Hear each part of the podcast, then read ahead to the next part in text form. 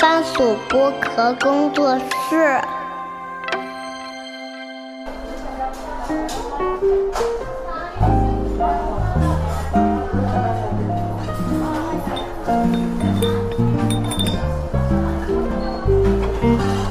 童晨节的正常生活。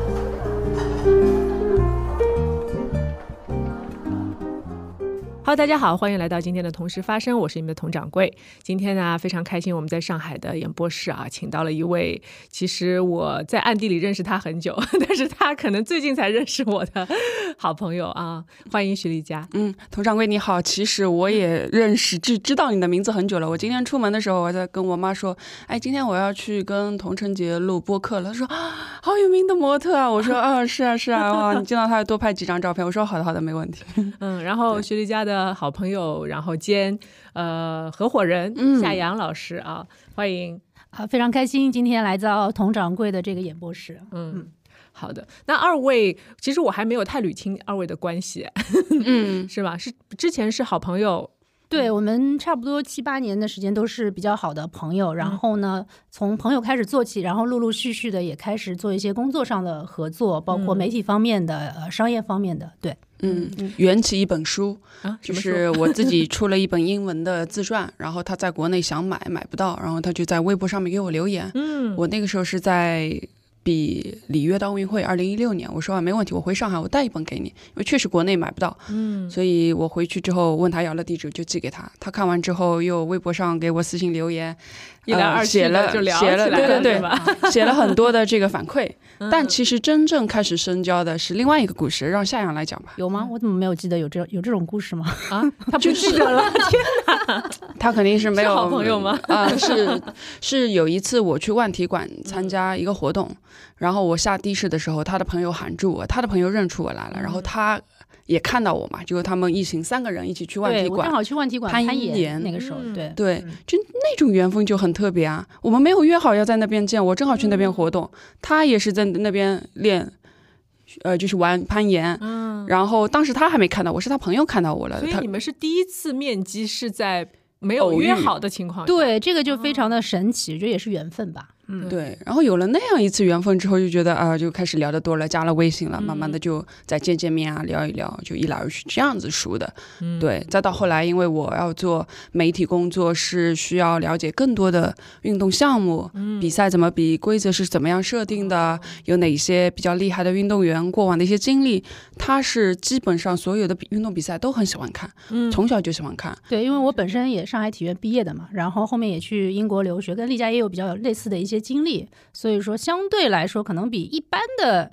可能就是普通的观众了解的会稍微多一点。对，所以说我们可以配合起来还是比较默契的。嗯，所以就是现在是主要是在做体育媒体方面的工作。是的，大概百分之七八十的精力都是在体育媒体，有我们自己的一档《体坛佳音》的专访，今年是第六年了。嗯，包括有中文也有英文，因为我也会去采访一些国外的帆船运动员，就是自己肯定是以帆船为主，帆船的比赛我能做解说又能采访，但是其他项目的比赛呢，我就主要过去做做报道，跟运动员聊一聊。虽然说对其他的项目不是那么的了解，但是运动员因为你也练过篮球，你就会有一些相似的经历，嗯，可以跟他们产生一些共振共鸣，然后就这样子的话，相对于普通的媒体记者，可能会有一些不一样的切入的角度去跟他们聊。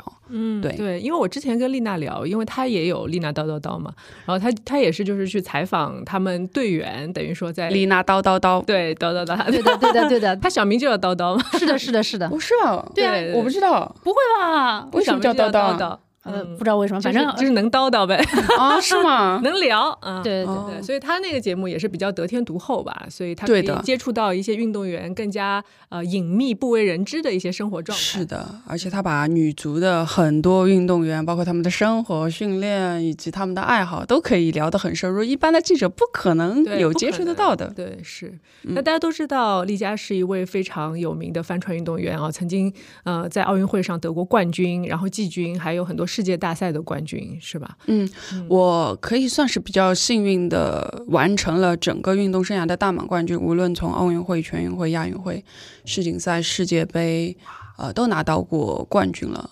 好像没有参加过世界大学生运动会，当时是因为呃奥运会备战，然后让小师妹去了，就我那一场比赛没有参加，其他基本上都斩获了冠军。所以整个运动生涯，除了遗憾的点在于没能进一步去延长我的运动寿命之外，嗯。太多的伤病所导致的，其他的我觉得都还是圆梦了，就就会觉得自己很幸运，因为跟我一起练帆船的可能几百几千人。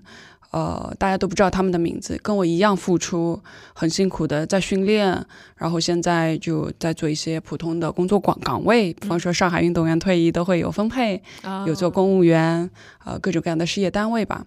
那我我这边因为就是感觉还是想要去做一些自己真正感兴趣的事情，就与其朝九晚五的在办公室里面工作，我想呃再去探索一些不一样的人生。那同时，媒体这个角色呢，也能够让我继续去跟帆船赛事打交道，嗯然后也让我有机会去跟其他更多的运动员做朋友、做交流。所以这个媒体事业其实摸爬滚打六年多，然后我们两个合作下来，也觉得更加坚定了未来想要去去继续走这一条路。嗯，对，想想，你有什么补充的吗？对，我觉得兴趣使然嘛，你必须是非常热爱这个事业，所以所以你才会坚持。因为实际上，运动员转型去做体育媒体的非常的少，嗯因为本身他也一个是比较辛苦，因为你可能原来是奥运冠军，但是你变成体育媒体之后，你就要追着别人跑了。你不是说啊别人怎么怎么看我是明星，你是要去找别的明星了。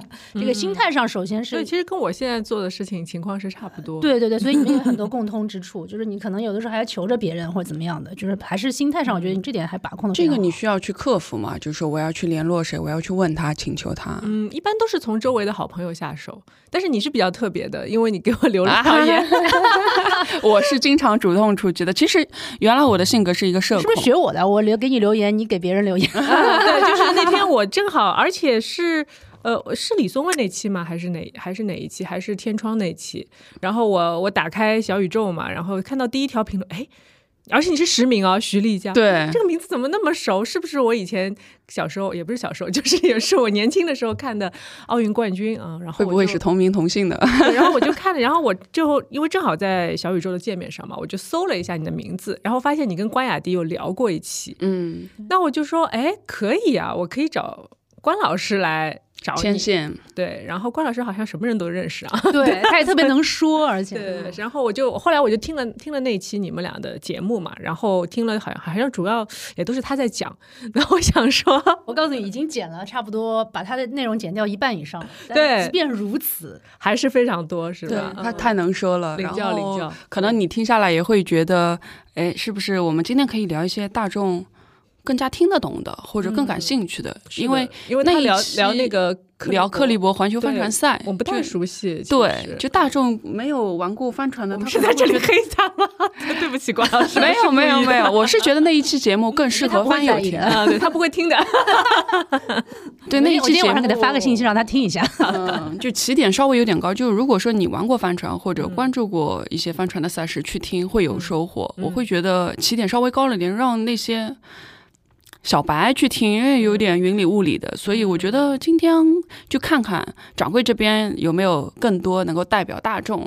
代表小白，嗯就对我来帆船问什么样的问题？好像我有很多多问题，因为我就是属于只在三亚的海上玩过那种 sailing，就是帆的那种哦，上的是大船还是小船？小船，就是那种也是两三个人嘛，可以感觉就是两个艇，然后上面有有一个帆，帆我也不太我也不太专业啊，双双体体船的，应该就是双体船，这这就是游客玩的那种嘛。嗯嗯，但是那个时候就是跟朋友一起玩，就是他还比较会玩，所以他会换帆啊，嗯然后会稍微看一下风向什么的，所以还可以走得蛮远的。就是要 C 字形的出海嘛，我不知道有没有道理啊？那是有一个教练带你的吗？没有没有，就是你已经知道就是 C 字 C 字形的话，已经是不算小白了。是吧 然后还有就是，我记得那时候因为做模特嘛，会有很多就是拍照的需求。去海边，对，那时候去青港口岛中国杯嘛，好像是。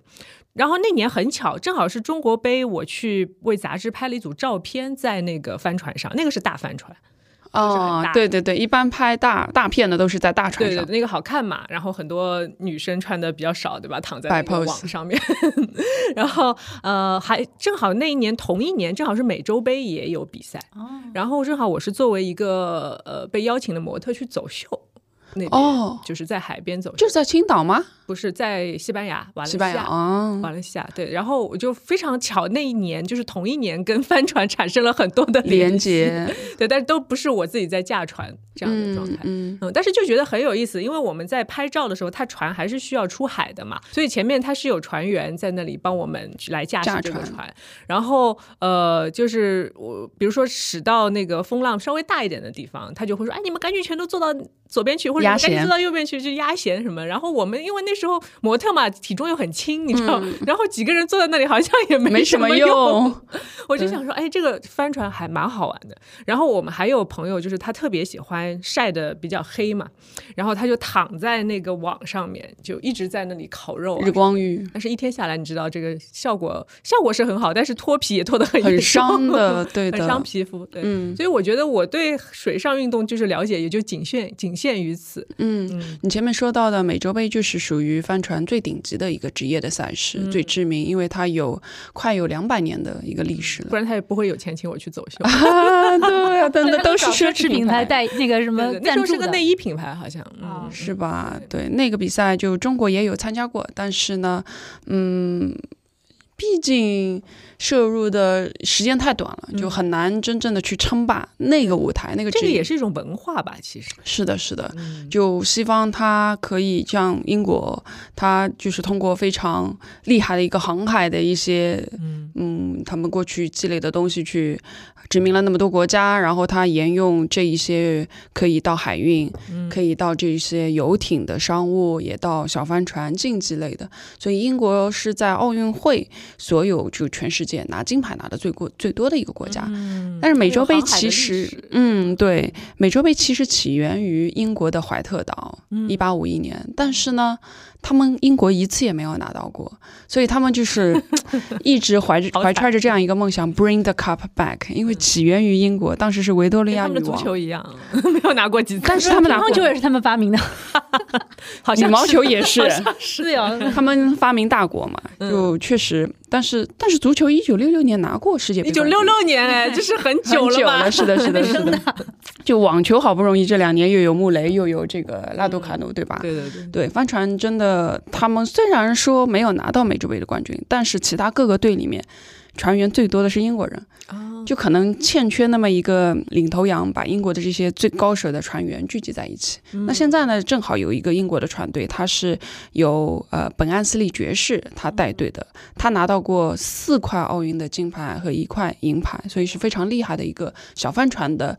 专业运动员，然后他现在转到职业上，就希望能够去集结英国的最优秀的船员，然后一起来把这个美洲杯带回英国。嗯。嗯、这个确实是整个帆船领域大家庭里面最至高无上的一个奖杯了，历史最悠久，全世界最量最高的一个，对嗯它跟其他的一些项目的赛事称为世界体育四大赛，一个是足球的世界杯，嗯。一个是奥运会，还有一个是 F 一，然后再有就是美洲美洲杯，嗯所以。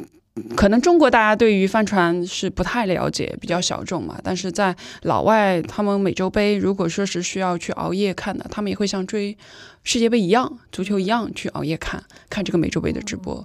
对，这个是在国外的一些帆船比较痴迷的那些程度吧。哎，那你觉得，其实我们这两年啊，其实我们国内的一些极限运动也开始流行起来了。比如说，我很多朋友会去滑雪啊，然后会去冲浪啊，还去玩尾浪这种。其实之前对于我们来说，都觉得好像是离我们很远的那种运动啊。其实有没有一种可能说，接下来呃，我们国家的就是普通人也会开始对帆船产生更大的兴趣呢？嗯，呃，从我零八年拿到第一块奖牌开始呢，先从你前面讲到的青岛有一个奥帆中心，嗯在青岛呢，它是把帆船作为一张城市的名片，嗯就是说帆船之都，去向外界去推广的。所以，作为帆船运动员，在青岛呢，基本上市民都知道，而且它有一个千帆进校园的项目，就是每年青岛的市政府会让呃几千名。中小学生去免费的体验帆船，然后你喜欢的话，可以自己再去慢慢的进京。呃，然后在上海呢，可能是到我第二次参加奥运会拿到冠军的时候，慢慢的这个四年的一个周期，就大家从哦。知道帆船这个项目，然后会好奇说，我怎么能参与？因为光看这个奥运的一个比赛的画面，会觉得哎呀太不过瘾了。对，很多人都看不懂，说怎么计分的。嗯，包括我们在东京奥运会的时候做报道，也很多人说，因为中国我的师妹卢云秀她是拿了冠军嘛。嗯，大家就在问为什么分数少的拿冠军呢？对。然后我们特地还是夏阳提醒我说，哎，丽佳你要跟大家科普一下，为什么这个分数少。拿冠军，就我们一共是有十二轮，十一到十二轮的比赛，然后每天进行两轮。第一个冲终点的是一分，嗯，第二个二分，以此类推。哦，那你十轮越后面，对的，对呀，分一样的有点。哦，是这样。所以就跟大家解释一下，就就像你说的，很多人都看不懂，我可能需要做的更多的工作，就是让大家首先能够看懂。但确实，从我拿奥运冠军之后的这个十年，其实国内无论是沿海的这一带。还是内陆的湖泊，嗯，就像上海淀山湖、滴水滴水湖，也有很多的帆船俱乐部创办了，呃，浮动的码头也都建造的硬件非常的是世界一流的，嗯，但我们可能比较欠缺的就是硬件的速度造起来，中国人是很厉害的嘛，嗯，但是在软件方面，你说教练你要跟上这个硬件的速度，需要一定的时间，所以教练的培训现在是我们整个领域当中的重中之重，怎么样让呃，就是有这方面需。需求的一些中国青少年也好，成人也好，可以哎想来就来学，有这个嗯位子可以让你去学，或者有教练可以来教你。嗯，这两年可能大家接触帆船最多的是家长喜欢把小孩子送去练帆船的一个夏令营，嗯，甚至是冬令营。冬令营他会送到南方，三亚、广东。包括福建都有一些，呃，寒假的时候去给他练一周，然后吃住都包。那一周的时间刚好又比较好，能够巩固你学习的这一个进度。那作为成人来说，比方说你现在要学，嗯，啊，我给 我会给你推荐一个滴水湖的俱乐部。比方说啊，然后你周末去学，就成人需要周末的这个休息的时间去一级一级的积累，嗯，有一个级别不断的去呃。提升，那么青少年呢？就反正爸妈正好也正愁没地方送，对呀，那谁来带孩子，对吧？那这个时候就一周一周的这个夏令营，嗯所以这个是这几年帆船行业就是呃增加比较快的。一个地方，就是青少年开始默默的，已经开始有这些堆砌基层的一些学习人员。对，但即便是百分之几百的这样的一个增长，我们都是从几百开始，到几千，到几万，就是就跟滑雪的人还是没办法比，就包括跟飞盘这些人，对，因为它基数比较低，它即便涨百分之一百，是一百变两百，其实也不会说像弹钢琴的小孩子那么涨百分之一都已经很多了，基数本身很大。那主要还是跟他对场地的限制、天气的限制，是的。还有说，就是你其实装备也挺也很需要比较专业的装备。我一直跟大家说。大家认为入门认认为其实哎其实其实我自己也有去学过，我非常清楚这一点。对，就前面我跟你说的，报一个课程，课程大概周末就在小几千吧，就不用都不用五千，可能三千到四千左右。然后你船的使用、教练的配备、装备的租借，俱乐部都会提供。这个其实还是中国非常特别的地方，因为我在英国宣传。学船是没有的，是吧？对，直接进俱乐部入会买船，买装备。但是中国为了发展这个项目，你说莫名其妙让人家一下子砸几万块钱去买装备、买船，不可能。一条船几万块钱？船我最小的船其实有便宜的，嗯，就不到一万块钱的也有，就小孩子玩十五岁以下。安全吗？安全的，那个那个像个浴缸一样的，肯定安全，翻不掉的，就可以就可以在里面感觉像玩水一样，是的，手波波也可以走就就真的是像一个浴缸的形状。大小也差不多。然后这个船因为是国产，也是做到世界一流的这个标准啊、水平啊，就全世界百分之七十的这个 OP 级的小帆船都是出自上海的一个品牌。嗯叫法医，所以最便宜的你看不到一万块钱，现在中国谁消费不起？嗯，那贵的肯定是上不封顶了嘛，对对对，那像小孩子，如果家长或者说一些年轻的爸妈感兴趣的话，只要你孩子到了六岁之后，就可以去报这样子的夏令营或者是冬令营，嗯，然后一周差不多在一万块上下。一周一万块，对，包吃包住，装装备各方面，船教练都有。然后小孩子去玩很开心，因为他跟很多同龄的小朋友在一起嘛，度过一个暑假。虽然只是短短一周的时间，但你要是喜欢，你可以继续去学。那到后面可能你要想再要继续去学的话，你要比如说你要做专业一点的运动，就是你要入会，因为你要有这个场地去用，然后你要考虑自己买一条合适的船。就最小的船是差不多不到一万，然后再到我后面的一些船可能三五万。嗯，然后慢慢的去不断的提升你的这个船的性能啊、竞争力啊各方面，包括你看到底想跑一个人的，还是两个人的，还是五个、十个人的，嗯都不一样。其实选择非常多，就一直跟大家说，嗯，很多人觉得哎帆船门槛很高。嗯，夏阳一开始也是这样觉得，对吧？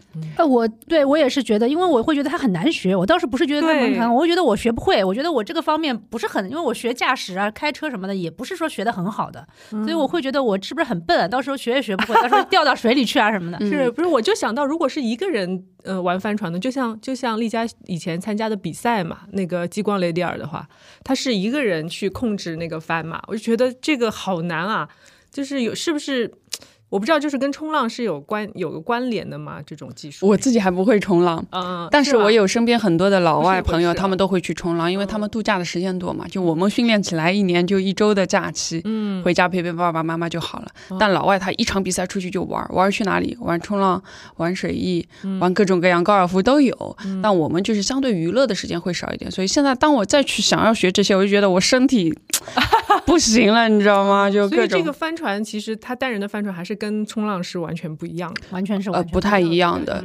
对，但是老外会去学一下，就是帆船的运动员会去学一下冲浪，是因为它对我们的驾驶的感觉是有帮助的。哦，就我们因为船在涌浪上面也会冲，只是我们不是冲到岸边，我们是在海中央冲嘛，嗯它的浪是不会翻成白浪的，嗯它是这样涌。但是涌我们在行驶的过程当中跟冲浪是有相似度的，哦所以有些人去冲浪顺便也能提高他的帆船技能。哦，对，是的，是的，嗯，所以我们的就是当时的训练的也是相对来说比较专业的，说针对你的纯粹的是帆船技术在进行训练嘛。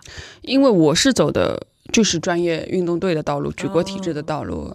呃，如果说没有这样举国体制的一个呃体系的话，呃 家里肯定也扶持不起，因为确实呃各方面的一年好几十万、几百万都有。嗯就我到后期奥运会也有一年几百万的开销，就我一个人就有那么大的开销。哦因为船虽然我的船就不到十万，但是一直要像网球运动员那种概念，不停的去参加比赛，嗯不停的去训练。你只有 travel 全世界去到各国去旅行去比赛，你才有可能增进，就是去进步。嗯因为帆船我们不是像赛艇，你一个人划得快就好了，嗯你是在跟别人不断的有交错的。哦，你要你要要怎么样跟对手去相持，嗯怎么样跟对手去玩战术，这个是要靠比赛经验来积累的。嗯所以说后期等到差不多我到了国家队的水平，要去打奥运会了，就基本上经常在国外训练比赛。对，而且你要请外教啊，对请体能啊、康复都是很贵的。有更加国际化的训练对的要求是的嗯前面夏阳你就说到会不会觉得帆船难学啊，掉到水里啊？安全方面肯定是有保障的，因为很多人说丽佳我不会游泳，能学吗？嗯。没问题，啊，真的没不会游泳也没事，也可以。但是我觉得还是建议他去学一学游泳，这样子的话，他跑帆船不会害怕。他胆子会大一点。对否则你老是缩手缩脚的，会有一点。嗯对，我觉得嗯。最好还是会。但是你不会呢，也不是说你不能去，是可以穿救生衣的，就一定要不是一定要一定要穿穿的。对，啊就像我们开车安全带一定要带，嗯嗯嗯，就是救生衣，哪怕像我奥运选手，我也必须要穿。嗯嗯嗯，这样的话，就万一你被打到头啦，什么样的失去哦这些，失对，血或者 缠住啦之类，的，安安全带也是一样的道理。是的，所以不会游泳也能学，嗯，身材高矮胖瘦胖瘦都能学，因为前面我们讲到了有单人胖也可以嘛。胖的也可以。你前面不是说你们压船没用吗？你就找胖的去压船。啊，而且一般就是比较丰满的，可能它脂肪含量高嘛，然后容易飘起来，是吧？有这个想法？没有没有，因为毕竟你是在船上面，你不是在水里面漂，对，所以这个还是不太行的。但是就如果说像夏阳身高相对。矮一点的女生，我不是真的说你，你一米七六十几，一米六十三，一米六十三，小。对她跑我的单人艇就会比较吃力，因为我一米七十六，我的力比比她长。那我一个人，我驾驶之外，我们要压船的嘛，就前面你说你体重太轻了，那我们既要有足够重的体重，更重要的是你要有好的体能，嗯，去把船用力给压过来，嗯。哎，那如果我吃到个一百四十斤，行不行？你为了帆船牺牲那么大吗？有的，有的，就是确实也有一些像呃国外的运动员，他身高确实不高，但是他偏偏很执拗的，就是想跑我们这样的单人艇，他就要把自己吃到一百四，但是不是肥肉，肥肉没有用，因为一定要肌肉，因为你肥肉你坐在上面，光坐在上面你操驾驾驶不动帆船，船，对你还是要靠力量的，所以像他这样的身高呢，就更适合去配一个双人艇，嗯，比方说你跟他配。他长他长舵，我来你飙出去，你你有这个身高。哦，就是说我手长的话，那个帆是可以就是拉得更远更高嘛？没有手长是你做撩手的时候，你可以压弦这个手拉出去，哦，力比就更长了，然后你就更有可能广，吃到风就更多，是还可以把船压平。哦，对，所以就 真的是不同的身高高有优势了。然后其实年龄也没有限制，嗯，像小的。六岁对吧？就开始学正儿八经的学是六岁，但很多一些小孩子刚出生啊什么的，爸爸妈妈会像我，如果我有小孩，我就带着他，可能从出生没多久就到船上开始浪了。就国外有很多这样的这个航海的家庭吧，很小就开始，真的是在船上吃衣食住行都在船上，嗯，就去全世界翻游啊，就帆船。哦，这个跟开着房车到处玩其实是一个感觉。但是你开房车，你陆地只有多少？是啊。百分之三十，哇！海洋是百分之七十，就是你开房车全部游玩，你只是看了这个世界的三分之一。嗯，然后你要是能够再有翻游的技能，你就把另外那三分之二也给补上。就很多地方公共交通不去的，你可以自己驾驶帆船，嗯，去航行到那里。当然，这个时候已经你要像帆船，你要读到博士生了，你要懂的东西很多，你才能够驾驶到比较偏远的地方，包括北极、南极也有人去。北极、南极也可以驾帆，也可以去，只又有一些。其实南极只能帆船去很多地方，它你说坐飞机是到不了的。对对，它只能坐船。对，而且船你是如果是对，如果是一般的船，它那油都冻住了吧？不够。对，油不够，到不了，所以你只能是那种靠风力的这种。哦，我有一个朋友，好像花了十几万去南极旅行，就是在帆船上面过了好几夜。嗯，但具体路线我没有研究过。就如果说你自己真的成为一个发烧友的话，就中国也会有一些什么卖掉房子，自己夫妻两个人去翻游，对，探索世界。包括我们也知道有一些像林静，她跟老公两个人都是嗯很好的一个工作辞掉了，就是为了去翻游。呃，他们觉得让自己的生活更更有意义吧，就是他们追求的一种生活，更自由啊。对，你能看到别人看不到的世界，就真的是我。其实作为帆船人，一大梦想是希望能够驾驶着帆船去看世界、环游世界，但也是因为自己身体伤病太多了，所以没能如愿吧。你现在主要的伤病是在肩膀，从头到脚都有，就脖子，我这两天就又感觉僵住了，就是会需要。躺下躺下去上来的时候，我我要手扶着，因为这个肌肉，我像弯头就卡住了，就肌肉僵住了，卡住了。其实肌肉有有伤病在里面。我其实腰椎、颈椎都突出嘛，突出嘛，嗯，我是我的外教给我介绍普拉提之后，我腰不怎么疼了，就是真的是练普拉提。我看到你有发过，我也在练普拉提。你怎么半途而废啊？我觉得普拉提真的很好，很好。嗯，因为我们做模特也有很多的，当然伤病没有你那么严重啊，但是就是。脚啊，腰啊，你们是磨出来的，耗出来的多了，是不是也会？其实对骨骼的影响也会有的。是的呀，就是说因为不会走路，因为脚掌你没办法找到那个对的着力点，所以你的骨盆一直不在一个中立位的情况下你在走路。嗯，所以长此以往之后，你就会发现，就是有的地骨头就开始不对了，你知道，或者腰就特别容易酸疼，包括我的尾椎也会一直疼。是的，其实原来我在零八年奥运会之后就一直处于养伤的状态，差一点。就上不了伦敦奥运会了，就因为我的腰伤很严重。嗯然后我现在老公，我那个时候的教练，嗯就是告诉我，哎，你相信我，用半年的时间你去练普拉提。嗯我就记得我第一堂课还很痛苦，因为弯腰弯不下去，他要做那个 roll down 的动作，对对对对对，我说好痛啊，有用吗？但是。嗯，练了半年之后，就腰疼真的是没有了。包括我现在我没有什么腰疼，但是我的肌肉很难恢复了，嗯就是劳损的肌肉哦，就真的是不可逆了。嗯所以时不时的有时候着凉啦，或者说一个动作维持时间长了不呃又又会复发，所以就颈椎肩嘛是呃用力过度吧，就因为我们训练也会有重复性的动作很多啊，包括不太科学的一些动作啊，就因为我也有听你播客说到，其实找一些教练科学的训练很重要，对吧是？的，是的，你自己去噼里啪啦乱练，最终的 结果就是一身伤病。所以还是要值得前期，包括像普拉提，前期请一些教练，你去正确的掌握科学的练的方法，你后面自己练也 OK 的。嗯不是说一直要请教练，但前期还是需要值得花一点钱去请专业的教练来教你用正确的姿势去练。嗯、然后肩、包括腰、膝关节都有伤病。是那么日常生活呢，嗯，问题不大。但是我自己有时候想要，比方说再去多跑跑帆船，嗯包括我跟他想要学网球，我们俩打网球打了几次，所以装备都买好了，教练也请好了，打了几次，我的肩又不行了，所以嗯我现在是打不了羽毛球的，你知道吗？我的右肩就是有一点。有点肩周炎这种感觉，就是时间久了之后，因为我的肩膀的位置一直不对嘛，一直嗯内扣，所以就是我打羽毛球打久了之后，我的右肩就会很痛。这种你是喜欢打？的是吧？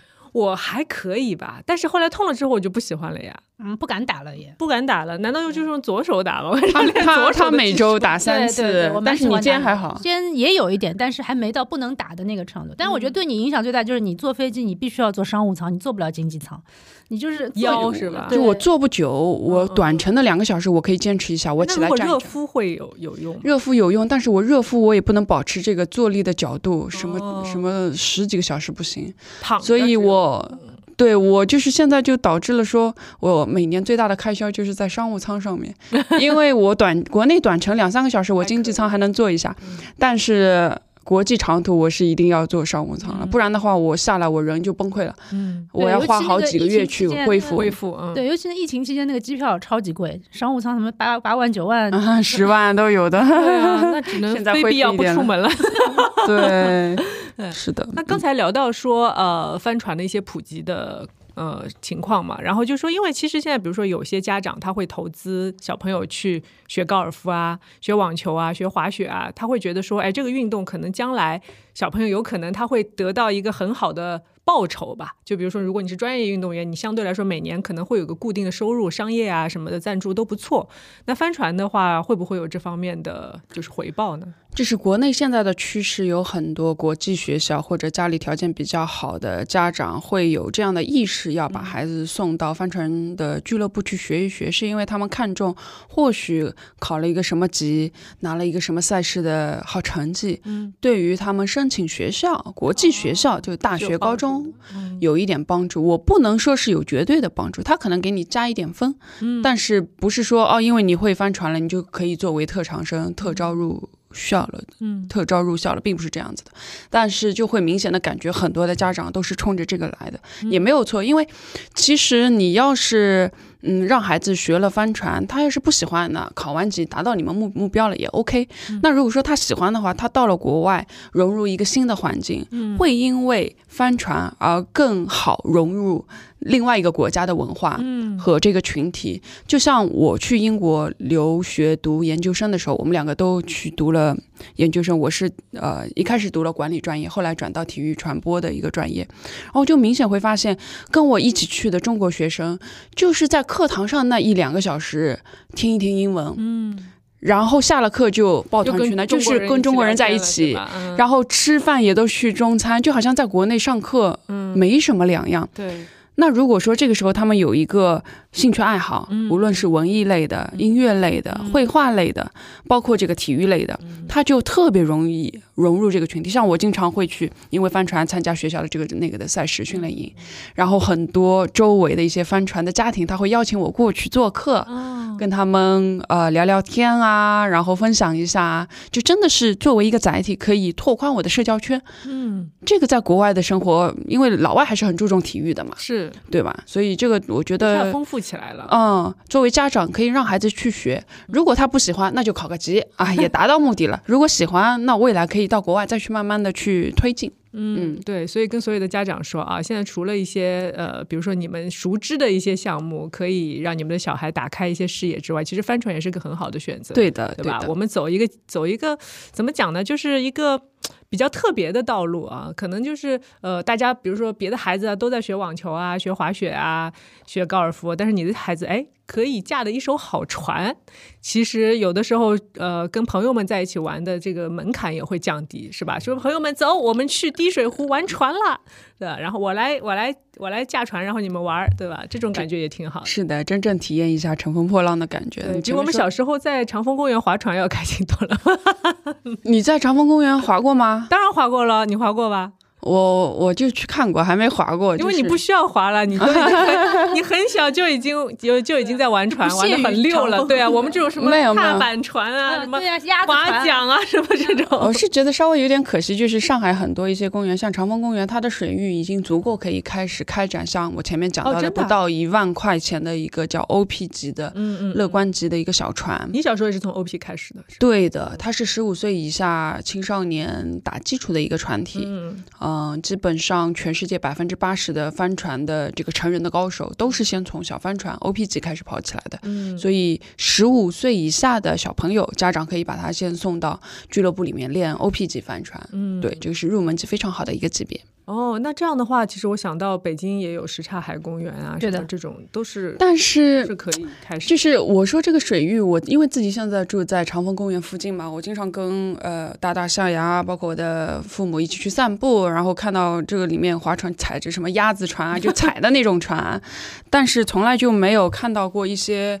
就是帆船，因为问下来就也不是说我同行的人没有想过，嗯，而是不允许，就是他们会觉得帆船还是相对来说危险了一点，危险不利于管理，嗯，所以呢就一刀切，就说哎，不不能开展。像世纪公园也可以，但是也不行。现在可能市区最近的就是月湖、蛇山那边有一个公园，里面就相对都是在比较郊外的地方。对的，因为它毕竟还是说起来就是起步的这个难度还稍微有一点，然后还有就是天受天气的影响会大一点。那你像脚踏船，你可能天天都可以开展，嗯，就稍微只要不是刮台风刮得很厉害都可以。但是像帆船，你没有风。嗯，那你就根本就是起不来，只能用发动机就停止营业。对于老板来说，可能他还觉得不划算，代价很，成本很高。一个问题就是，可能还是一个规划的问题吧，就是还是要把公园给大部分人去啊游乐嘛。是的，是的，是的。像在伦敦那些呃，无论是市区还是周边的一些公园。包括人造的一些水域都会利用起来玩帆船，因为它是很环保的项目，嗯，它没有产生任何的污染，嗯，因为不是说靠马达去发，嗯，发这个发动力的，就像现在的新能源车一样的，我们是完全靠风的，嗯。所以对城市来说是很绿色的一个项目，为什么不开展呢？就可能大家对于帆船还不够了解，就觉得它很危险。嗯，其实，在长风公园又没有多深了，你哪怕掉下去，你站都站得起来的感觉，很浅的呀。哦，帆船就不需要很深的水水。哦，是要有呃，至少要有两米，两米，两米。对对对，我就确实两米，呃，OP 可能一米也可以玩，嗯，但是两米呢，可以开展的船型会多一点。嗯，对。那就是有没有一种可能说，比如说，呃，当然，因为你现在也在做一些推广的工作，然后包括在媒体上也在不断的跟大家普及帆船的入门的，它并不是那么难，同时它也有一些很好的体验。那将来会不会有可能说，我们有一部分的公园专门变成玩帆船的公园，就是相对比较没有那么人流没有那么多的啊？因为人流多的你很难控制嘛，有的时候你玩的时候你也会受到很多的干扰，对吧？就是。有没有这方面的就是想法，说去我再去推动一下这个事情？就这个事情，像我比较大是吧？嗯，我的队友啊，包括我的一些前辈啊，他们把上海的所有的公园能够问到的一些相关的部门都去打听，都去询问了，但是呃，收到的都是一个 no，所以呢，也挺打击的吧？就是说，嗯，市区里面大家能够很方便去到的公园。不允许搞帆船，所以大家现在必须要稍微走一点远路。最近的我能想到的就是月湖。佘山这里，嗯可能市区过去半个多小时，嗯对，金山也有现在，但是金山开过去要一个半小时，对吧看你从哪？里开过去，从我家那边过去就好蛇山也要一个小时，对啊，佘山要一个小时。吧开，嗯，就滴水湖也要一个半小时。最近的还有一个就是淀山湖，淀山湖大家小朋友应该去春游、秋游，东方绿洲那边嗯，有一片，呃，就是我基地从小训练，大，嗯东方绿洲里面对，确实是很大的。然后我们码头现在也重新装修了一下，就非常大。然后有一个新的俱乐部入驻进来了，所以今年大家其实现在上海天气已经完全可以下水了。所以前夏阳前面也在说，下个礼拜就我我玩起来吧就玩起来了，对，嗯对。体验起来了。我觉得你可以到时候可以，比如说你也在做内容嘛，我就瞎提一个意见啊，就比如说可以去拍一些玩的视频啊，比如说我在这个场地怎么玩，那个场地怎么玩，然后作为一种普及和推广。哎，是个好主意啊！对对，我之前我们们把它有拍，但是没有特别的，就是针对，比如说做一个系哎列，对对，对啊就只是可以在上海玩船的几个地方。是其实我们要多收集掌柜的这样一些 建议，因为代表的没有真的很好，因为你代表了大部分人的心声。最最好是因为我们可能会说，比如说我我比如说我现在想要去学一个滑板之类的，那我就会在比如说在小红书上小红书，我还没说小红书，我在想说能不能说没事，然后就是去搜一下说，哎，大概玩这个东西，我需要准备一些什么东西，然后去上海的哪一些地方玩，什么时段去哪里。或者离我家近也好，或者我这个水平适合去哪里，对吧？这样会有很多的攻略。正好我们现在也在策划小红书的一些视频啊，我们不可以把要再它提小红书，跟跟小宇宙不冲突。对对，不冲突，没关系，是是可以聊，因为我们的视可以剪频也会辑对也会对剪在小红书上。对，这是一个很好的建议。其实我们也需要呃多采纳一些就是真正能代表大众的心声，然后哎你们的疑虑在哪里？你们的好奇点在哪里？这样的话呢，我们可以制作出相对应的一些内容，能够解决大家的这个疑虑，或者说想要知道通过什么样的方式，嗯然后在哪里可以玩。对，谢谢掌柜。哦，还有就是，我觉得你的个人故事其实也是非常具有代表性的内容嘛。其实，呃，我就很想知道说，你小时候为什么会想去玩帆船？因为一般的，比如说我们搞体育的啊，都是陆地运动嘛，对吧？要不打球啊，要不跑步啊，都很容易。然后你是觉得从小对水特别有情感吗？还是也不是，其实我我会觉得我并没有那么的喜欢水，虽然现在是喜欢大海的，但是嗯就比方说现在同样我健身，嗯我宁可呃撸铁也不愿意游泳游泳，就是我不太爱沾水，哦就有时候懒游泳的帆船运动员？对小的时候是练游泳的呀，练了几年，五年吧。五年哦，那你的身形也是蛮适合游泳的。就是小时候五岁先开始练游泳，那个时候呢就纯粹是爸妈把我送过去就练哎哎，我插一句啊，我突然有个好奇，就是说你小时候练练游泳嘛，已经游游的肯定挺快了，肯定比普通的小孩快。嗯那你刚玩帆船的时候，会不会觉得，哎，这个船怎么也不动啊？还不如我自己跳下去游了快一点，没有啊，船比游泳快啊。是吗？对啊就是你不会玩它，它也会比游泳快吗？它只要稍微拉起来一点速度，它直接分分钟就碾压这个游泳的人。啊而且对是，我会觉得啊，你就如果说，就像你开一个敞篷车，你永远觉得比坐在车里面要快，嗯因为有这个风户外风的这个感觉在，即便它没有那么快，嗯也比你感觉上要快。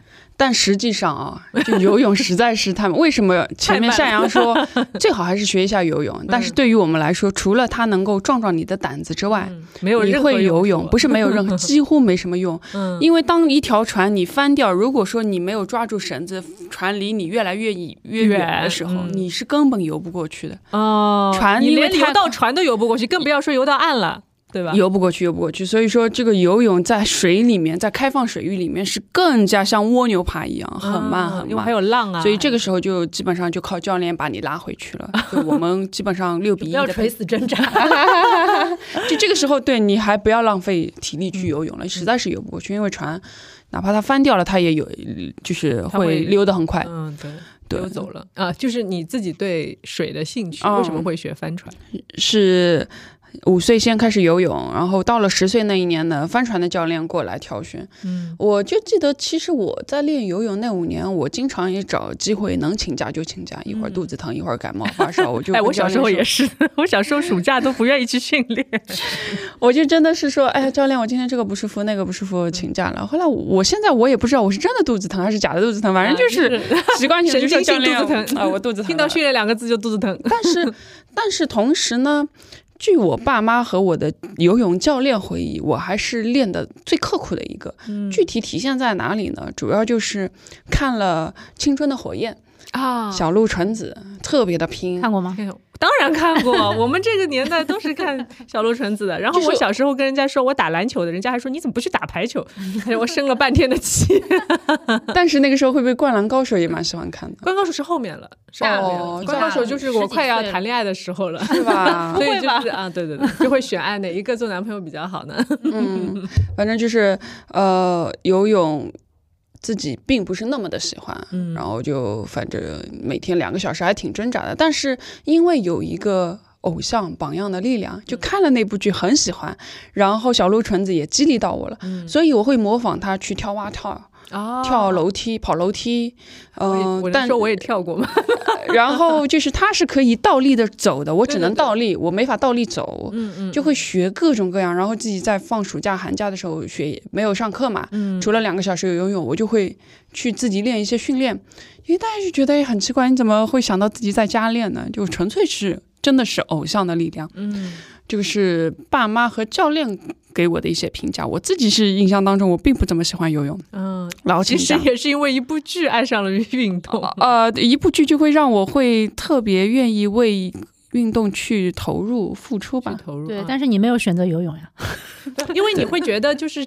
她这样一个形象，好像就像一个女英雄，就像一个英雄一样，对对吧？然后这个时候已经不不分项目了，项目了，对。然后我又可以在这个项目，比如说我现在从事的项目上，我去争取一个像英雄式的这样的是的成果，比如说得奖也好，或者被所有人拥戴也好，嗯你，就觉得这是一个，哎，是我想要的一个东西，所以就会去努力。然后就是十岁那一年，我有一次去，因为我们先从区游泳队游嘛，我是常年温水游泳池，每天在那边训练，豫园路、江苏路那里。嗯。然后有一次是要去选拔市游泳队，就看哎每个区域能够进几个市游泳队，那大家看有机会肯定要去嗯看争取一下的了。嗯但后来呢，是因为说我身高太矮了，我从小都是排在最后面的一个，因为我属于嗯晚发育的。哎，我也虽然说是虽然说我测骨龄测出来是一米七七，就差了一公分，我现在一米七六，但是那个时候我毕竟没有身高优势，所以说我在游的速度上面不算是我可以拿个前三名，但是拿不到冠军，嗯就基本上上一些接力啊。游一些长距离，我是属于耐力型的，所以像二十五米、五十米、一百米我是不行的，但我有四百米、八百米。那后来有一次，就是在那个选拔出来的时候呢，爸妈就跟我说：“哎，佳佳，你要不要去试试看帆船？帆船是什么东西啊？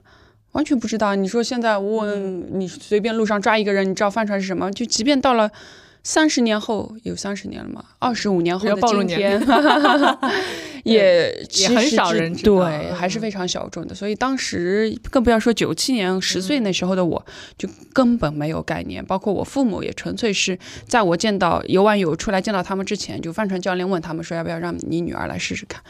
反正上海游泳队没选进，嗯那不如就去试试看帆船。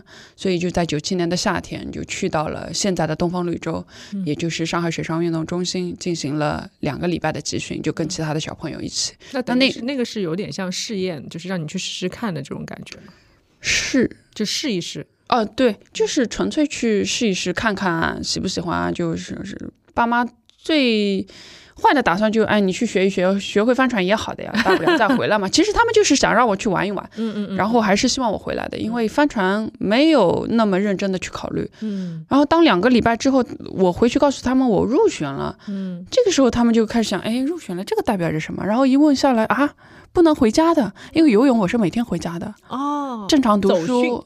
嗯，每天回家，嗯因为学校就在游泳馆的对面，然后爸妈来接我就是。是但是帆船你不可能每天来回淀山湖啊、青浦啊那。时候很远，那时候很坐公交车坐三四个小时。对我爸第一次是开了两个半小时、三个小时，路也也没有高速公路，对没有路不像现在又有地铁什么地铁，哇，轻轨超方便的。那后来就是嗯爸妈就觉得，哎，算了算了，我们只是过去玩玩的，不要不要去了，因为这个太苦了，又是独生子女，对吧？你一去了就十岁就开始失去自己的唯一的女儿了，肯定不太情愿的嘛。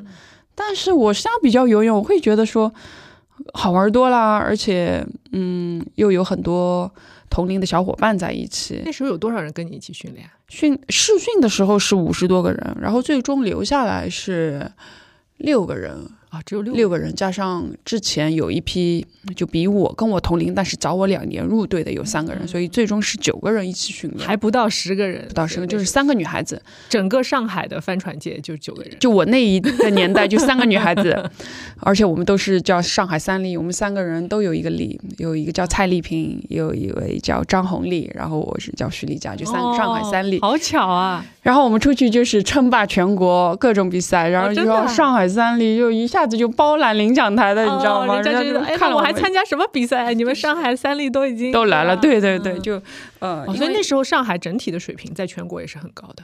对，就是正好是带我的呃一对夫妻教练张静和刘小马，他们在退役之后转型做教练，是一步一步把队里从没有成绩拉起来的。嗯嗯，就无论是张静教练带我的，前面说到十五岁以下的青少年的小级别叫 OP 级，OP 级，还是。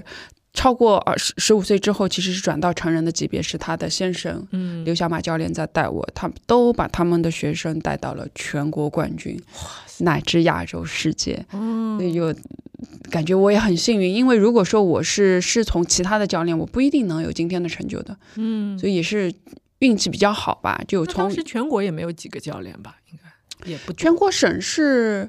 大概有十来个省市搞帆船，不多。嗯，随后呢，我记得全国比赛差不多也就五十几条船。嗯，五上海上海算是比较多的，其他有的省市可能就呃三五条船啊，就一共就全国锦标赛就五十多条船。嗯，相对。其他运动项目来说，竞争力是比较小的，所以我第二年就拿了全国冠军。人家说哇，那你就游泳不可能啊，游泳你要练个没个五年十年，不可能拿全国冠军的。竞争竞争力比较强，啊，对。然后在对，就说回要不要进帆船队的时候。设身处地的去想，作为爸妈肯定不太愿意，然后我的游泳教练也不愿意放。他们说，虽然你现在没有进上海队，嗯，然后你现在身高还不高，嗯，但是他们对我非常有信心，嗯，他们就觉得你肯定能游出来的，不愿意放，因为毕竟也是他们培养出来的苗子嘛。是是是，他就觉得我这个耐力，等我。身高长起来一点之后，应该是可以，就是长距离是没有对的，对的，就进上海队肯定没问题，然后去争取个全国的成绩，嗯，就看我后面自己的发展了。所以他们会觉得我算是在常年游泳那一批的队员里面，他们想要留住的一个苗子嘛，嗯。但后来是我爸爸同意，妈妈不同意，我的男的游泳教练不同意，女的游泳教练同意，就二比二平，啊，怎么办？那你自己自己投票来，我就说我来投一票，也没有这样了，就纯粹就是说 你没有资格投票 毕竟没没成年，还是需要大人的一些呃引荐的吧。但我就告诉他们说，实事求是，我游泳不那么喜欢，嗯，然后帆船呢，就好像找到了一个爱好，或者说它是吸引我的，所以呢，我就说，哎，其实十岁的我就纯粹是觉得好玩，嗯。但哪晓得他还那么苦，就游泳每天就两个小时，哪怕 觉得比游泳游泳还苦，苦多了，苦多了。因为你除了训练量大之外，你还要经受这个风吹日晒，嗯，又真的是刮风啊、下雨啊，你都一直要去。对女孩子来说会不会很担心？很摧残。对，然后我就觉得对我来说，像我这种性格的人，我觉得装个船都很烦，你知道吗？这个那么大一条船要拖下水，还要弄这弄那的，就觉得已经累了，就是还 还没弄好我都累了，装完已经累了，去下去呃，然后上来还有。身上又是湿漉漉的，又要去洗澡，又干嘛？就是好烦好烦，我就觉得。对，就是主要是游泳，只要有我就可以，我就可以开始游了。也没有什么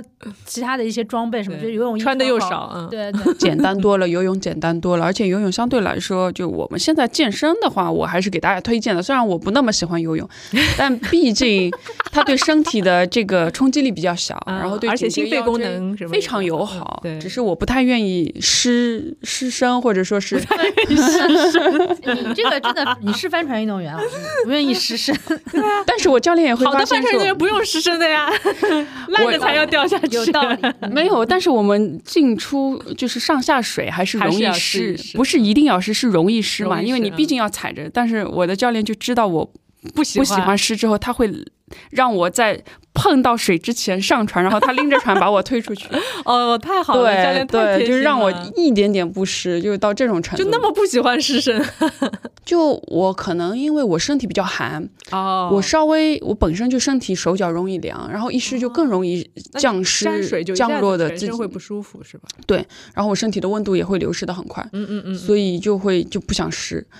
嗯，其实我刚跑帆船的时候，我就记得，因为不想湿，我还一直蹲在船里面，都不不敢坐在船外面。就其实我们一条船人是要坐在边上的嘛，坐对脚要会碰到水的嘛。就脚、身体其实都会被溅到水嘛。嗯但是我一方面风大，我就人坐在船里面，然后人家说徐丽佳你胆子那么小吗？你好歹你会游泳的。其实我们那一批里面，只有我跟另外一个女生是会游泳的，其他人都不会游泳的。嗯，就真的不会游泳，嗯包括我的嗯师妹也参加了上一届的奥运会，呃，东京奥运会，她也不会游泳，嗯只会狗爬。啊，其实很多专业运动员、运动员不会游泳的帆船也不会游泳，所以大家真的大可不必担心。当然，还是建议大家学好、嗯学会游泳，对吧？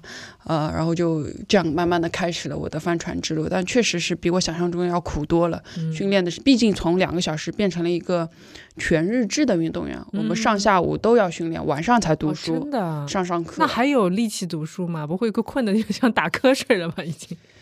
嗯，还行。基本上我们睡眠的话，你像我们九点半要规定关灯的，嗯，所以每天学习的时间其实是不多的。不多的，两三个小时，就是吃完饭六点半到九点半就两三个小时的时间。对，然后你还跟我分享过，因为他们经常在外地训练嘛，那不可能说像人家正常学校里面老师就是语数英啊什么，他们就一个月全部都学语文，一个月全部都学数学，然后一个月全部学英文。然后我跟他说，我说啊，那你这样学好两个月，你之前的数学肯定又学到忘记了。确实这样，但是为了能够让我们保持文化学习，其实我们的教练已经很努力的在保障这一块了。因为很多专业的运动员就真的可能年龄很小，出去就没有再上课了。就其实我们教练也不希望完全荒废我们的文化课嘛。对对对。那在最大限度，他能够做到的就是始终保证有一位文化的文化课的老师跟我们去到外地。嗯所以说减少这个开支，不可能同时请三位老师过来，所以就每次一位老师轮流带一个月，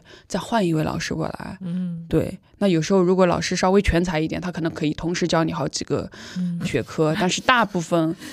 哎，我觉得中国还是挺奇怪的，就是语文就语文，数学就数学。我在英国我会发现，他小学是全都教的老师，一个老师可以教很多很多课课，对，而且确实是他们就是这样子做的。就比方说，我老公的妈妈，她就是老师，嗯她主要教英文，但是她数学、法语，包括其他的一些学科也都教的，嗯就相对我们这边可能分的比较精细一点吧。嗯，对。对就是，其实呃，像我们可能跟别的国家的体制不太一样嘛。别的国家可能他们会说，哎，我就是主要还是学习为主。然后你如果小朋友有兴趣的话，那我们比如说周末去帆船训练啊什么，它相对来说是一开始从业余开始嘛。然后说我，然后如果你练到一定程度了，哎，你的水平差不多可以去参加预选赛啊，或者到了可以去奥运会的地步，那我们再把你送出去比赛，对对吧？但是我们就相对来说是就是举国和举国之力嘛，然后就是培养一批苗子，比如说你们就就只有这几个人，然后给你们集中训练，把你们培养出来。那相对来说，这样的话，就是其实文化课这这方面会牺牲的比较多。是的，我们即便教练再怎么去抓我们的文化，肯定跟外面的学生是没有办法相比拟的。因为训练时间和学习时间的比例太多了，太多了。但是呢，像我这个项目，国外的运动员，嗯至少帆船运动员，我们不去说网球或者是足球这一些。我跟夏阳这两年做媒体，嗯包括之前，其实他都有发现，足球的一些职业运动员啊，包括网球的，你很难保证文化课就是跟嗯外面的学生一样。嗯嗯，但是嗯帆船这项运动，就基本上大家都差不多他们就是跟外面人的学生一样上课。哦。然后就是在呃周一到周五的时候保持一些体能训练，就日常的田径场的体能训练。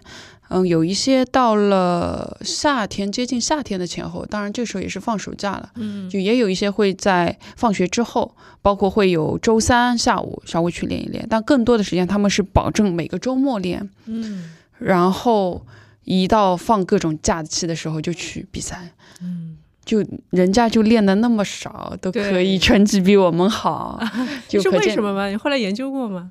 就我们可能会有一些磨洋工，就大家会反正有时间，但然后所以就有的事情就可能他进度不会去不是因为我们的体制就为了能够拿到成绩，其实可能对于文化课你到底上的怎么样，嗯，大家并不会特别的关心，只要你拿了奥运冠军，大家就觉得达到目的了。嗯但最终我们退出运动员生涯的时候，路还要我们自己去创造、去走。那这个时候我们会发现，哎呀，跟同龄人比起来，我们好像缺失了一种竞争力，因为我们之前没有很好的去上积累文化知识。所以，那对于老外来讲，他们前期都是自费的，我们是全部都是国家出钱。呃，吃住器材出行全都是国家出钱，所以说，呃，相对来讲就完全不一样的体制吧。但是，嗯、就可能我们会有点过度训练了，就没必要练那么那多。啊那相对来说，理论课我们上的少。哦就是我在英国去看一些帆船的训练营，他们超过一半的时间是在讲理论，就告诉你为什么要这样，为什么要那样。嗯但是我们可能会上的课会比较少一点，更多的就是去练，嗯然后熟能生巧直接上手。但。是你有的时候去，比如说括让你做这个事情，你都不知道为什么，对我不知道我为什么要这么去做。教练都解释不清楚，因为教练自己也是 也是这么学来的。对对对，所以你说教练本身也没学过这些理论，也是靠嗯自己这种他摸索摸出来的，对。所以其实有的时候也没什么，没办法告诉你为什么。对，所以就像做中餐和西餐的区别嘛，比如中西餐会告诉你啊，放在这里烤多久，什么温度放进去，烤多久拿出来，然后盐放几克，油放几克，但是中餐都是少许，对，熟了就捞出来包。括中医跟西医 我我刚发现你说的这个问题，我之前没发现这。就是有点神学，就是有点不玄。对，就是所以玄学呃我觉得，我觉得我们国家的就是训练所有技能的方法，它就是让你上手，他就觉得你练练到了，你知道这个菜，哎，你这么看颜色是这样了，你就知道是熟了，是这样。他不会告诉你这个肉是十分钟会熟或者二十分钟熟。哦，对，但是这样有一个好处呢，就是你可以发挥一些自己的呃怎么讲艺术性的东西，就是你有可能有的时候你做这个菜，它不是只有一个味道的。是的，有的时候，就像演舞台剧的演员，他不可能每一场每一个词都是一模一样道理。但是为什么所有人都是他去看这些演出的时候会觉得很着迷？我每次要去，甚至我每天都去追他的场次，我就是想找到每天有什么不一样。所以这就是一种艺术性的。对我现在听你这么一说，我身边无论是小孩子，就老外啊、无论是小孩子还是成人，他开始学烧饭做菜，都是从看菜谱才开始的，嗯嗯，就一定是按照那个来学的但是我们中国有多少人会靠菜谱来学炒菜的？没有，可以看很少看。视频，可以看视频现。啊在现在可以看视频以前就听看视频妈说的，对，而且现在做菜的人也没有以前多了，这这个是对真的。现在都是懒人菜啊。所以帆船运动员，你不需要天天下水去练，嗯但是你每天就像我们能挤出一个小时健身，那他读书的时候一个小时练练体能，完全 OK 的。嗯嗯你只要有好的体能基础作为保障，然后你周末的时候就是慢慢的去提升你的水感，你就有可能成为世界高手的。嗯，所以帆船相对来说出成绩不像游泳啊、体操，你必须每天要怎么怎么怎么练，不是的。不是死练的那种。对其实很多运动也都是这样的。就像你刚才说的，就像你知道了理论知识，因为你在学习理论知识的时候，也是对你思维的思维的一个锻炼嘛，对的，对吧？你在锻炼的时候，其实我们说学习上学学什么，有的时候是比如说我学。呃，会写这些字，我认识这些字啊，这是一个硬技能。然后我会算一些基本的算术，那这也是个硬技能。但是更多的，比如说我学到的一些知识，呃，比如说一些呃更加复杂的运算啊，或者物理化学的一些东西，其实你平常没有那么需要用到它的。但是，但是你在学习这些东西的时候，其实你学到的是一个学习的方法的问题。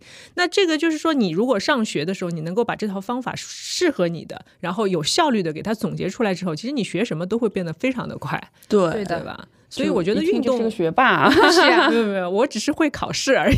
那就是学霸了呀。嗯，然后就和其他的国外的帆船的运动员，他们都是正常到大学结束，嗯很多都是大学毕业之后才成为全日制的帆船运动员的。那么，因为前期他们相对练的不是那么多，但是呢，理论知识又很扎实，嗯基本功也很扎实，所以呢，就不会像我到了他们大学毕业了，我差不多到了运动生涯的末末端了，嗯嗯，因为已经耗尽自己的身体了，他们才刚刚开始，对对对，然后他们运动生涯就会长很多。很长，嗯，就帆船五十多岁的拿奥运冠军的都有。是的，是的，我你几岁退役的？我应该今年三十五岁，应该算是三十五岁今年退役。但是我从上一次的奥运会，二零一六年的奥运会之后，再想要去比赛，就发现各种治疗啊都不奏效，都是嗯又做手术还是疼，日常生活。二零一七一八年，就他也到英国来看过我嘛，都需要妈妈来帮我才能嗯维持这个一些生活的基本的动作，就洗衣服啊，各方面都要妈妈来连日常生活都已经对自理了。对，我就我手用不了力，我做完这个手术，这个手用不了力嘛，然后很长时间，好几年，那之后两年的时间，我要出去旅行的话，都他个子比我小，他帮我拎行李，好惨啊！我他没有过度训练，对我没有过度训练。嗯但其实我觉得，人家老外之所以他这个运动寿命长，还有就是他小的时候练的少，所以说他更能够去有这个饥渴感。就你小的时候一直练，你说弹钢琴，每天让你练十个小时，你大了肯定不会喜欢弹的。我觉得，我不知道你有没有这样的观察，就是跟你一起练的运动员，练到后面，就至少我身边就因为过度训练了，天天被逼迫着练，其实等到我们退役之后。还愿意回来去碰帆船的就会少很多，就很少很少。对对对，不是因为自己真的热爱这个。呃，对，看到这个东西恨死了，就是有这种感觉。啊，就是你再喜欢的东西，让你天天做一百遍，你也就不想做对了，对，所以是这个道理。我让我现在我因为还一直在关注着我的师妹啊，包括同行一些对手的情况，就跟我一起，我拿奥运冠军，一位荷兰小妹拿了亚军，随后她在里约奥运会拿了冠军，东京奥运会拿了季军，就他、嗯。她凑齐了一二三，嗯，你只有一和三，一和三，对我其实蛮希望在里约能补一个二 但是的，他们说第二名其实是最难拿的，你知道吗？因为第三名心里最难受，就是第第三名，你反正已经离冠军已经有一个身位了，所以你也无所谓了。但是呃，冠军和亚军之争，就好像亚军就真的就只差那一步，你就可以拿冠军。包括第四名也很难受。所以你说我故意要拿一个亚军，其实是很啊，难。拿到没有没有没有没有，那不会故意要拿，就是其实里约的时候，我应该还是有机会去争一枚奖牌的嘛，嗯但是因为肩伤的复发就没有办法很好的去完成。嗯然后我前面说到的这一位荷兰小妹，她在东京奥运会之后生了宝宝，嗯，随后复出差不多大半年的，现在又开始拿冠冠军军了。哇，是不是？就是我们还是有蛮多妈妈的一些帆船女水手的，嗯，对，就特别羡慕，所以现在就只能 干看着他们了，然后也希望自己啊、所积累的一些经验啊、嗯呃见解啊，可以多传承到下一代、未来一代。所以我之前基本上我的小师妹在备战东京奥运会的时候，我经常会跟她去看看她训练比赛，包括跟她保持沟通，嗯去一起分析。嗯，然后现在师妹的师妹在备战奥运会了，嗯嗯对，嗯也是经常她会给我打打电话，我会跟她分享一些我的小秘诀之类的。特别好，特别好。嗯因为我觉得，嗯、你们那一代可能是刚刚我们国家开始说我要开始发展，大力的发展帆船运动，我们要去拼奖牌、拼金牌的时候。那那个时候说，如果没有这样的一个稍微有点拔苗助长的制度的话，其实可能帆船运动要在中国开展会需要更长的时间，对吧？因为我们没有这个基础。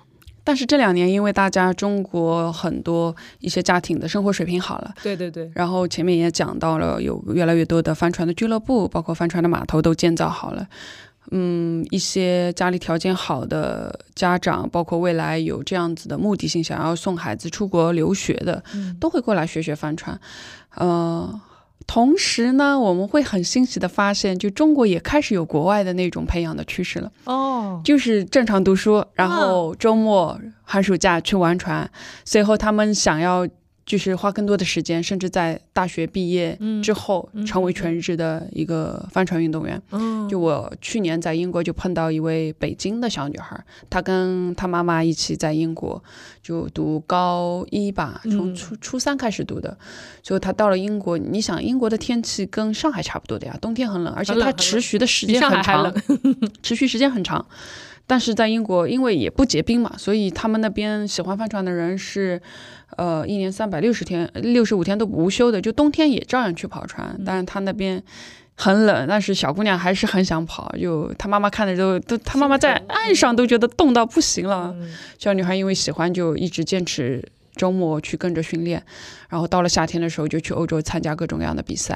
然后最近还在跟我联系说，哎呀，希望能够代表中国参加更多的比赛，因为他他们全都是自费的。嗯，然后就是因为小姑娘纯粹喜欢，嗯，而且读书成绩还很好，在温彻斯特中学读，然后要考牛津、剑桥的这样，所以就可能现在还呃屈指可数吧。但是慢慢的会发现，从中国俱乐部走出来的一些小船员们，如果他真的喜欢，到了国外他会。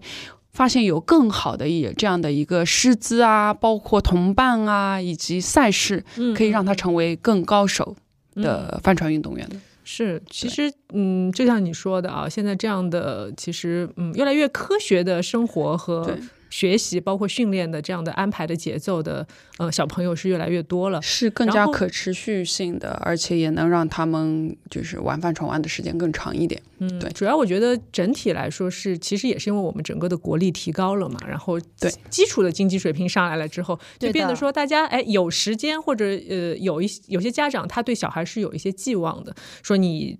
至少你要有一个兴趣爱好，或者你从事一些体育运动，可以锻炼你的意志啊，锻炼你的身体啊。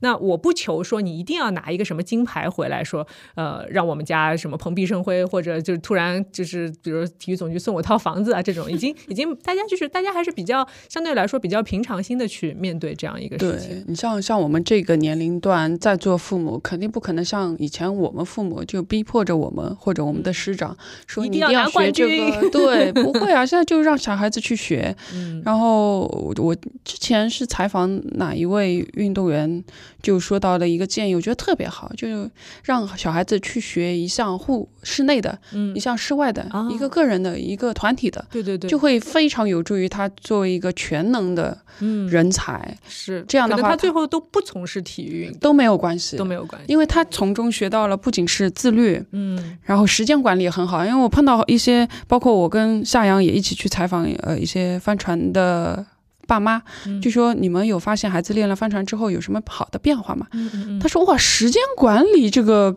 观念很强了。对啊，就自己会抓紧时间写作业，然后呢，就可以把周末白天的时间腾出来哇，去玩这个太好了！你知道现在做作业，对简直是然后父母的噩梦啊！然后就是在去另外一个地方参加比赛的飞机上也拼命做作业，嗯嗯嗯，就真的是他自己因为喜欢想要去玩，他会想办法先把这个作业给完成。哎，我也有，我深有体会。嗯你知道以前我小时候就是上小学，因为我们也是走读嘛，就等于说我小学的时候上完下午，那时候我们下午有四节课嘞，还没有减负之前是有四节课的。四节课上完，你想已经要三四点钟了吧？然后马上要走到对面的训练馆去训练，训练。两个小时最起码吧，洗洗澡什么的，出来已经六七点钟了。我我再回家，那一天其实你从早上七八点一直到晚上七八点，已经很累了嘛。嗯，所以你再回去做作业的可能性几乎是没有的。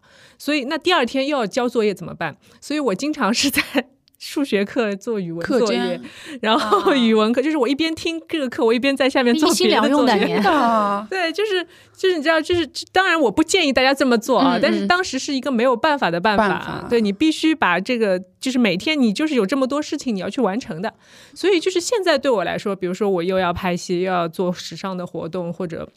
走秀啊，然后又要做播客什么的，会觉得哎，时间好像不是那么够用。但是我觉得还好，就是能够规划比我小时候这个时候要好很多了。现在这个 multitask 这个能力还是蛮强的。是的，就是你，你我觉得这个确实，你刚才这么一提，我觉得有可能这个是小时候的运动习惯。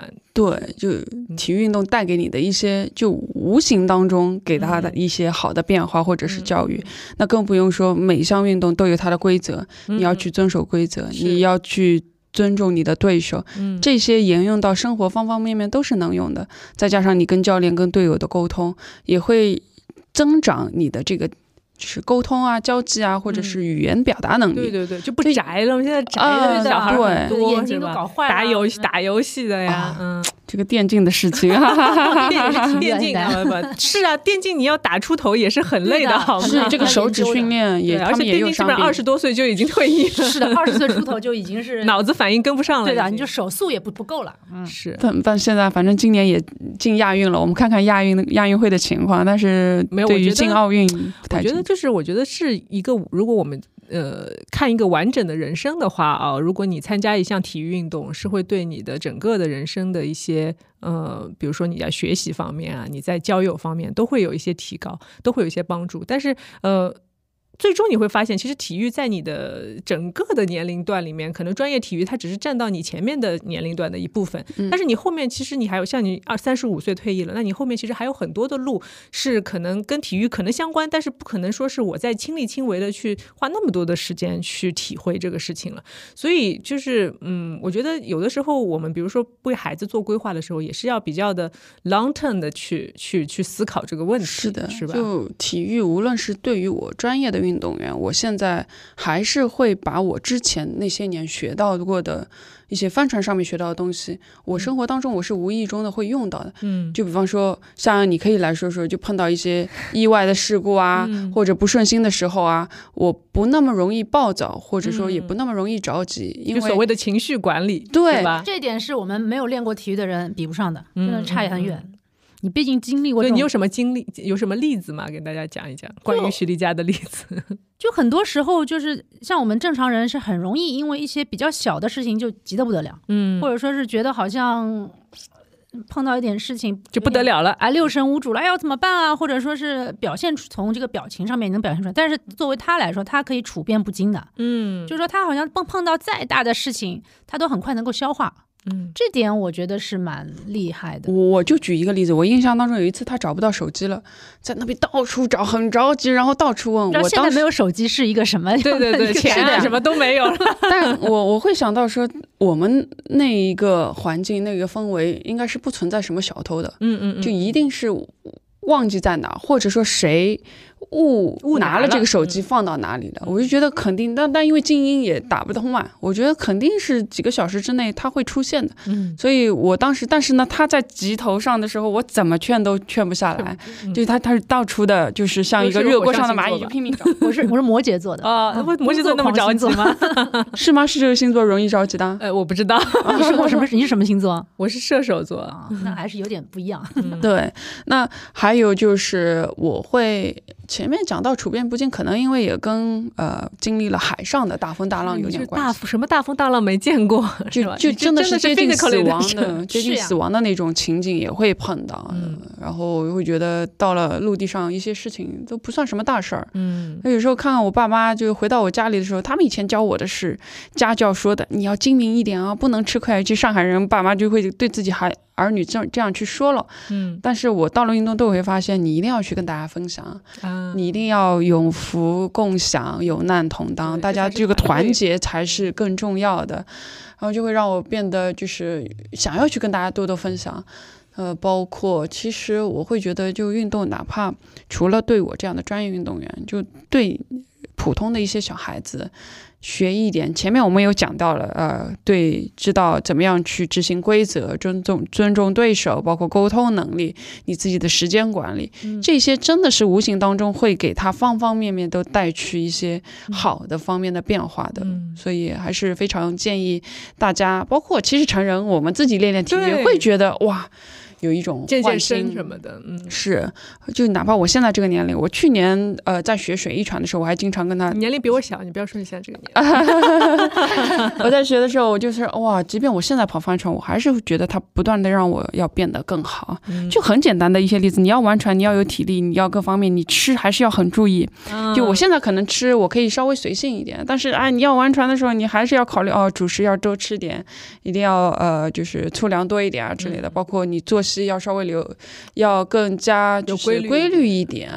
就方方面面，然后你会很注重的要去搜这方面的资料，你要看怎么学啊。就很多孩子，当他喜欢一样东西之后，他他会很不由自主的会要去学嘛。嗯，就这种就是热爱喜欢的力量。所以我们作为大人，无论是自己的孩子，还是碰到一些呃青少年啊、小朋友啊，就能够做到的，就是像老外那样，一方面鼓励他们去 enjoy，一方面就是挖掘，帮他们去找到他们真正会感兴趣、喜欢的是什么。因为一旦找到了之后，你都不。需要去催他了，他自己会有这个动力要去做的。嗯，啊，嗯，我觉得这项事业确实很值得去投身进去。同时，呃，我们也希望借助我们的平台啊，去给大家普及一下运动的好处。虽然之前我们已经聊了很多，但是我觉得今天真正的有一位。奥运冠军是真人啊，来到我的对面来跟我聊这些好处，我觉得也是受益匪浅。嗯，其实上海虽然奥运冠军不多，但是呢，也是有十几位的。对，丽佳，你多介绍。对，来参加佟掌柜的节目，完全没问题。各个运动可以一起聊啊。是的，是的，就比方佳音也是采访。是的，因为对我们采访了两百多位不同项目的冠军嘛。那作为上海或者你回到北京去工作的时候，可以多推荐各个运动项目的来来你的节目做客。就可能我们的群体主要不是运动类的群体，但是现在很多，你像嗯上海的射击冠军陶露娜，她在跟很多的一些中小学开展了这个射击的一些。呃，培训啊，包括比赛啊，嗯，就大众普及率还还挺高的，因为它对场地要求不高，而且现在都是不是用真枪啊，用电子的很安全，是吗？激光的，激光的，而且就可以红点，然后你这边就靶子就出来了，对吧？是的，是的，特别的安全。就学校搞这个射击的也很多，嗯，那更不用说乒乓球，王励勤、许昕，他们也在不遗余力的推这个项目。当然，乒乓球大家玩起来。也更方便，也挺多的。比如说玩乒乓球的小孩子会比较聪明吧？哦，球类运动是是这样的。对啊，球类运动包括朱运颖，我就记得，因为他是自己开了一个排球馆嘛，奥运会的亚军。朱运颖有来过这里，是跟呃樊玉茹有聊过，是吧？他就当时说：“哎呀，你这小孩子眼睛不好，多打打球肯定好的，尤其在他发育的时候。”哎，对我还要讲一点，其实小孩子眼睛不好是因为户外运动太少。哦，对的，看得太近。对他不是他的那个眼球的要接受那种光的程度的话，你是在室内你是达不到的，尤其是在发育的阶段，对，要要多去户外，这样对孩子的眼睛也比较。嗯，虽然我没有小孩，但是也看了一些。中天使自行车的，可能自行车现在大家骑的会少一点，就没有。现在自行车，公路自行车就专业的那种车，自行车来的，可厉害了。我有好多朋友玩车。车也都是一两万，比船还贵。对对对，我我们你你你说比船还贵，因为我自己也买两万块钱的自行车去训练的，就真的是因为你要轻嘛，碳素的自行车。对，我是想到说，哎呦，可能看到更多的身边的人跑马拉松，然后骑车的话就共享单车，大家骑的比较多。但是呃，我我这个群体，我们这个群体里面就真正的很痴狂的去骑公路自行车的还不是那么多。没有没有，我跟你说，现在骑公路自行车，上海去哪里？现在是很多人，北京很多啊，上海其实也有很对。现在更多的其实，因为现在跑马拉松的人越来越多了嘛，这个已经有点有点 out 了，所以没那么时髦了。对对对，大家可能玩那个铁三，玩铁三的会比较多。哎，其实我觉得将来可以开发一个，就比如说呃，从。跑步的人群当中啊，抽一批出来，你有没有兴趣玩帆船呢？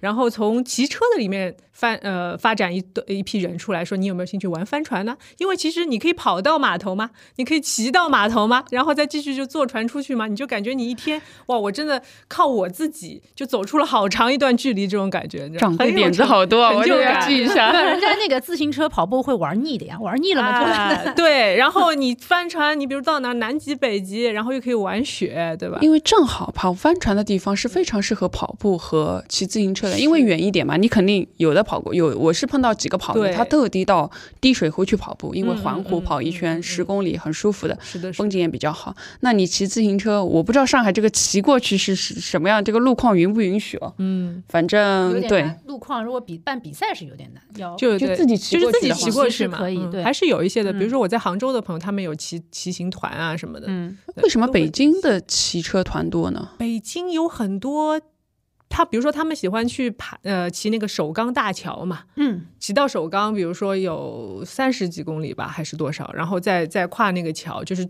然后再回来，就是到家可能来回七十公里这样的，哦，就体运动量很大的。对啊，这个跟我们专业训练运动量差不多了，很厉害，很卷的。然后还有再比如说晚上去长安街。十里长安街嘛，长安街骑骑，然后在天安门打个招呼啊什么的，这种北京骑车的路况比上海好好一点，对吧？但是你就会发现，就是现在街边就是共享共享单车在。被挤压，你知道，旁边都是专业，哇，骑得像风风那么快的人。是的，包括我们前期采访到的一位冬奥会的冠军方可欣，短道速滑的，他也最近在疯狂的骑自行车，嗯就是他会很流行很流行，你可以了解一下。啊是吗？对，非常流行。因为我一直会觉得去到欧洲骑车很舒服，嗯但是在上海我跑步也不舒服，骑自行车也不舒服，那么红那么多的红绿灯我怎么办？然后高速公路又不能骑上去，所以我就不知不知道怎么去开展了。好像应该有这样的路线，回头对回头我我来帮你他们家问一下。那个惠浦东什么惠南镇，是的是的，是的是的应该有这样的路嗯路线有这样的路，所以我前面是想说的，我们上海也有一个自行车的奥运冠军钟天使。啊。对，然后天使呃对天使，就其实可以给掌柜推荐很多的体育类的人群，嗯，好的好的，今专业天专家来聊一聊。好的，今天非常感谢徐丽佳，然后夏阳，然后跟我们聊了很多运动方面的，呃。就是运动，我我觉得今天聊的比呃范围其实非常的广，包括一些关于现在的帆船的发展啊，帆船运动的发展，然后一些场地呀、然后我们的呃训练的理念的变化呀，包括对呃大众对对大众来说比较入门级的，说怎么样去参与到帆船项目。然后我觉得，呃，如果对这个项目有兴趣的朋友呢，或者对运动有兴趣的朋友，可以给我们多多留言啊。如果有问题，也可以留留言给我们，然后到时候我让徐丽佳来给大家回答一下。好的好的，没问然后题。然后也希望丽佳就是将来就是我刚才说的那些小意见，你可以考虑一下，一定要实施的。对我们普及一下，一个是一个是视频啊，然后一个就是比如说和跑和骑结合起来结合，起来的这样的帆船运动的推广，我觉得呃，因为从本身就对运动有兴趣的人来入手会更好、是的更。快，对吧？哎，我们可以考虑一下，把佟掌柜啊变成我们的智囊团 定期开会啊。还有一位智囊今天不在，如果他在的话，他还有各种各样的建议。啊。那我们期待未来可以多聊。然后我下一个目标，今年争取把你带上船，啊，好的，好的，太好了。其实我很喜欢坐船的，是吗？对，晕船吗？没呃，这没有遇到过 克里伯帆船赛那种浪，应该还行。我没有说错吧？是克里伯。是的，是的，克里伯帆船赛，它好的好那个因为远航嘛，环球航行是遇到的浪要比我看到的要大得多。对，所以你是近岸，近岸对吧？我听是我学到一个词，近岸。对，我是近岸，他是远航，所以关老师的船我就不去了。那个是有点遭罪的。对，嗯，好的，那谢谢谢谢徐丽佳，谢谢谢谢掌柜。谢谢谢谢我们的谢谢掌柜同时发声就到这里啦，拜拜，拜拜。拜拜。给我一个心里的箱，装满